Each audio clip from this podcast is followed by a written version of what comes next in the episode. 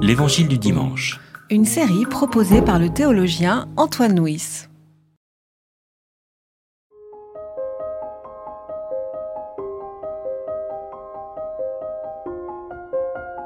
Les Juifs maugréaient à son sujet parce qu'il avait dit ⁇ C'est moi qui suis le pain descendu du ciel ⁇ Il disait ⁇ N'est-ce pas Jésus, le fils de Joseph, dont nous, nous connaissons le Père et la Mère Comment peut-il dire maintenant ⁇ Je suis descendu du ciel ?⁇ Jésus leur répondit ⁇ Ne maugréez pas entre vous.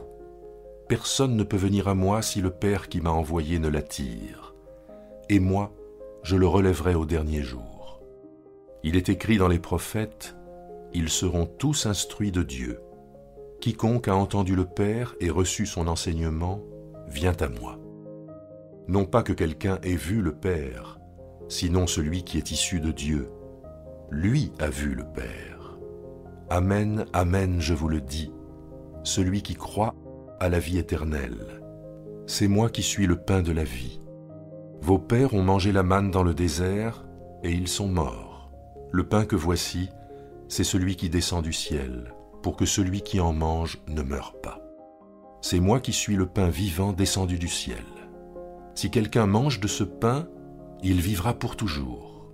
Et le pain que moi je donnerai, c'est ma chair pour la vie du monde. Dimanche dernier, nous avons vu que Jésus a donné son enseignement qui donne une explication du récit de la multiplication des pains en disant qu'il est le pain descendu du ciel. Et là, Jésus franchit un pas de plus en disant qu'il est le pain qui est destiné à être mangé. Autrement dit, Jésus demande à ses interlocuteurs de le manger, d'être anthropophage. Là, on peut dire que Jésus donne un, coup de poing, il fait la théologie à coup de poing, afin de, désarçonner ses, interlocuteurs. C'est justement euh, ce scandale, ce coup de poing qu'il va nous falloir interpréter.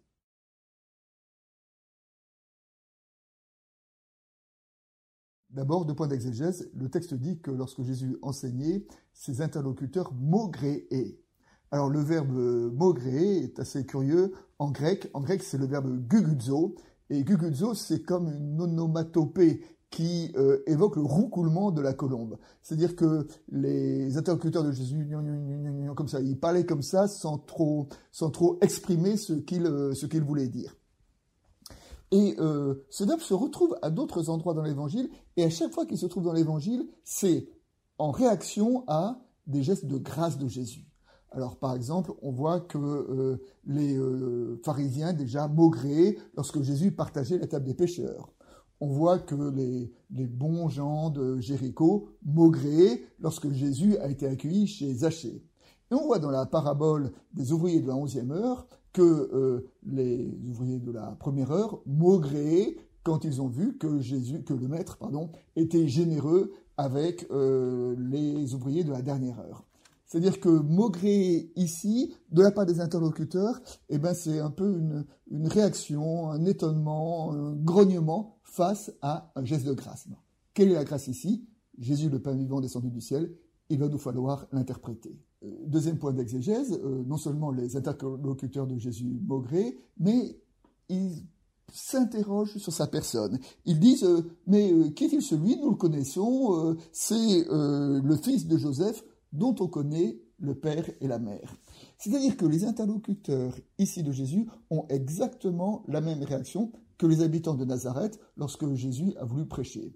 Au départ, ils sont interpellés par sa parole, et quand la parole devient trop trop difficile, trop interpellante, eh bien, ils cherchent à esquiver, esquiver en s'en prenant à, au locuteur, à celui qui dit la parole. Et donc, en, s'interrogeant sur la personne de Jésus, ben, c'est une façon pour eux d'esquiver euh, ce qu'il peut y avoir de choquant ou d'interpellant dans sa parole.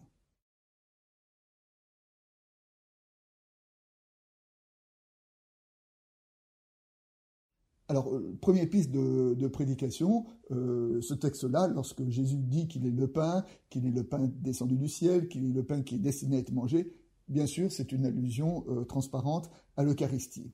Mais ce qui est intéressant, c'est d'entendre qu'ici, nous sommes dans l'évangile de Jean.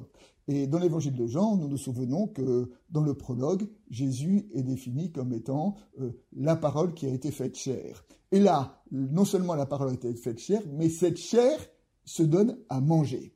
C'est-à-dire que nous voyons dans ce, récit euh, qui évoque euh, l'Eucharistie quelque chose qu'on peut dire qui irait jusqu'au bout de, l'incarnation, le jusqu'au bout de l'évangile. Hein. Dans, l'évangile de Jean, voilà, la parole est faite chair, et maintenant cette chair, elle est donnée, elle est donnée à tous les disciples pour être mangée. C'est-à-dire que pour que les disciples puissent euh, s'approprier Dieu en eux.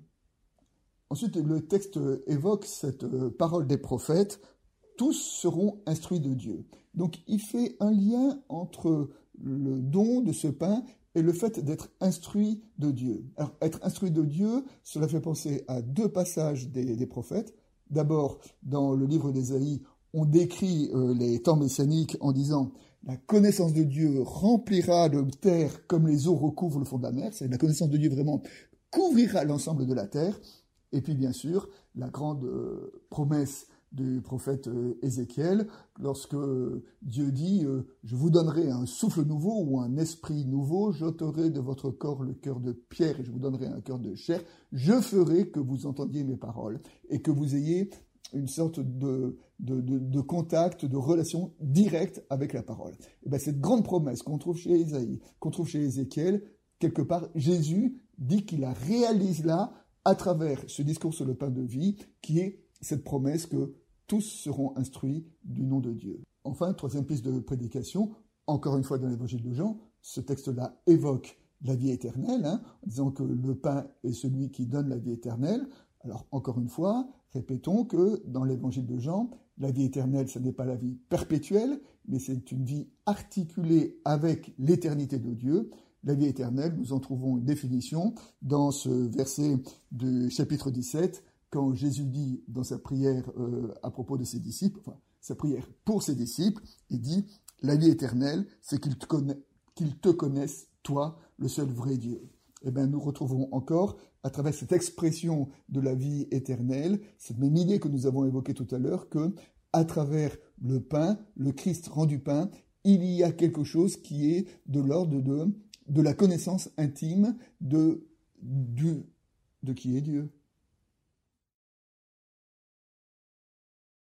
Enfin, une illustration, euh, il y a un verset qui dit euh, Celui qui mange de ce pain vivra pour toujours.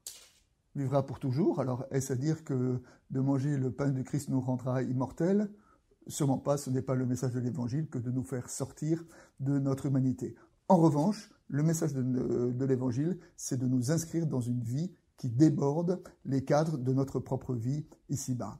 Et euh, comme illustration, je voudrais dire ce propos de Luther, ce propos table de Luther, un jour qu'il était malade, il a dit la chose suivante Debout ou couché, je m'en remets à la volonté de Dieu.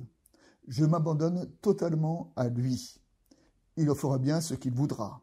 Car je suis sûr d'une chose, c'est que je ne mourrai point, car il est la vie et la résurrection, et celui qui vit et croit en lui ne mourra pas.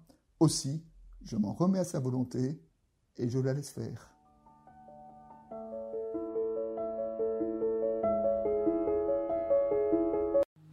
C'était L'Évangile du dimanche. Une série de regards protestants. Enregistrée par Antoine Nuis. Voix off, Dominique Fano-Renaudin.